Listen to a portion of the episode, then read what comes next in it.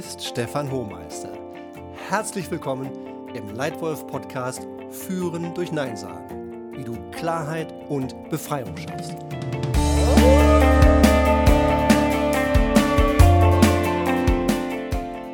Klasse, dass du wieder dabei bist und dir Anregungen holst, wie du in deiner ganzen Firma, in deinem Team genau die Führungskultur etablieren wirst, die du willst.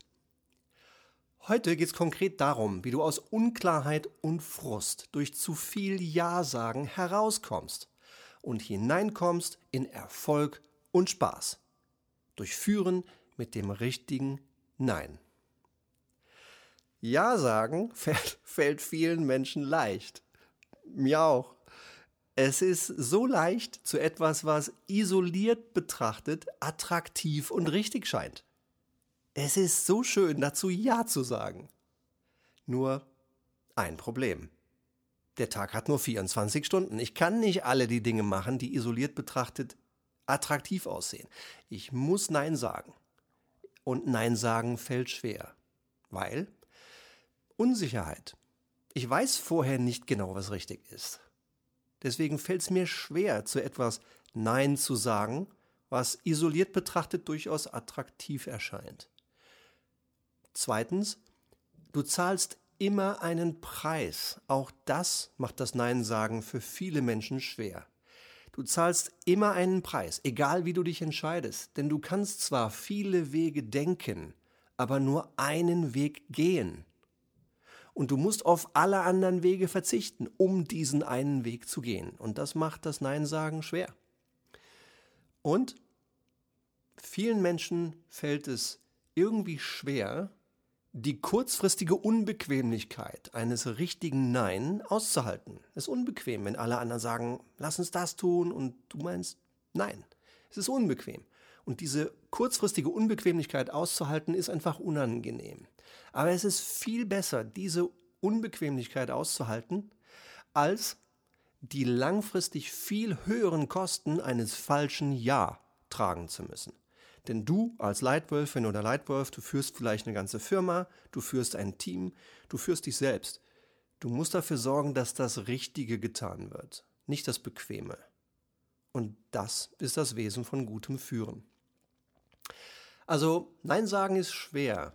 Aber Nein sagen ist so unglaublich wichtig und so wertvoll. Denn nur, wenn du zu ausreichend vielen Dingen Nein sagst, Hast du genug Fokus, genug Energie, genug Zeit für die wenigen wirklich wichtigen und entscheidenden Dinge in deinem Leben und in deiner Firma, in deinem Geschäft?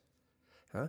Ich finde ein Zitat von Steve Jobs und mittlerweile von Tim Cook, der das eins zu eins übernommen hat, echt gut. Es trifft es auf den Punkt. Ja, ich habe Steve Jobs einmal in einem Raum gesehen, das persönlich, als er das persönlich sagte. Der sagte, wir bei Apple sind genauso stolz auf die Dinge, die wir nicht tun, wie auf die Dinge, die wir tun. Und sein Nachfolger Tim Cook hat diesen Satz x-mal genauso übernommen. Das ist der Kern vom Entscheiden. Das ist der Kern von guten Strategien. Klar zu wissen, wozu sage ich Ja, was sind die wenigen Dinge, zu denen ich Ja sage und was sind die Dinge, zu denen ich Nein sage. Aber wie macht man das nun? Zu den richtigen Dingen Nein sagen. Hier meine drei besten Tipps für dich. Für Klarheit und Befreiung aus einem, durch ein klares Nein. Erstens, kläre Erfolg. Was ist für dich Erfolg? Und kläre, was ihn treibt. Und sage Nein zu allem Unwichtigen. Was genau willst du erreichen? Was ist dein Ziel? Was ist Erfolg für dich? Bist du zufrieden, wenn du täglich Fortschritt spürst, unabhängig davon, ob nun jedes Ziel erreicht wird? Oder brauchst du unbedingt das Erreichen, vielleicht sogar Übertreffen von Zielen, das Gewinnen gegen Wettbewerber? Beide diese Wege sind gleich wertvoll. Da gibt es kein richtig und falsch. Wichtig ist, was ist Erfolg für dich? Was ist Erfolg für deine Firma? Also was ist für dich Erfolg? Und dann, was treibt diesen Erfolg? Was sind die wenigen wirklich wichtigen, entscheidenden Dinge, damit du diesen Erfolg auch erreichst? Versteh das präzise. Sag klar Ja zu diesen Dingen. und sag Nein zu allen anderen. Also, Tipp Nummer eins, mach dir klar, was für dich Erfolg ist und was ihn treibt. Tipp Nummer zwei, begründetes Nein in Strategie. Eines der wichtigsten Worte in der Strategie ist das Wort Nein. Es ist genauso wichtig zu entscheiden, in welchen Marktsegmenten deine Firma spielt, wie in welchen sie nicht spielt. Also, gerade in Strategie ist ein gutes Nein sehr, sehr wichtig. Denn es geht um das Investieren von knappen Ressourcen. Und dabei ist Geld knapp, aber was in Wirklichkeit noch viel knapper ist, ist Zeit. Die einzige nicht erneuerbare Ressource im Leben ist eure Zeit. Und ich habe so viele Budget-Meetings selbst erlebt, wahrscheinlich über 100. Entweder als ganz junger Mitarbeiter in der letzten Reihe oder als derjenige, der vorne stand und die Präsentation gemacht hat oder sogar die Entscheidungen getroffen hat. In jedem dieser Meetings ging es um Geld. Selten ging es um die viel knappere Ressource Zeit. Und darüber musst du entscheiden. Gerade wenn du in einem sehr wettbewerbsintensiven Markt arbeitest, ist es wichtig, dass du deine knappe Ressource Zeit in die wichtigsten und stärksten Gelegenheiten reinsetzt und Nein sagst zu allem anderen. Beispiel.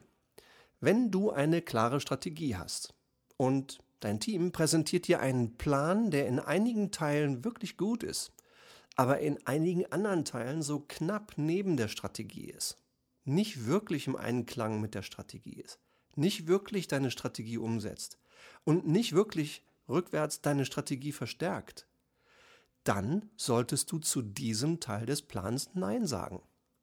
Beispiel. Wenn dein Geschäft eine Premium-Marke ist und deine Strategie ist, durch Qualität und Qualitätswahrnehmung Kunden zu begeistern, aber der Plan enthält wesentliche Vorschläge, wo 50% Preisnachlass auf dein Kernprodukt gegeben werden soll, dann ist das einfach neben der Strategie und erfordert ein klares Nein. Auch wenn ein Wettbewerber das gleiche tut. Ihr braucht einen besseren Plan. Also, Tipp Nummer zwei, begründetes Nein in der Strategie. Tipp Nummer drei, begründetes Nein in der Menschenführung.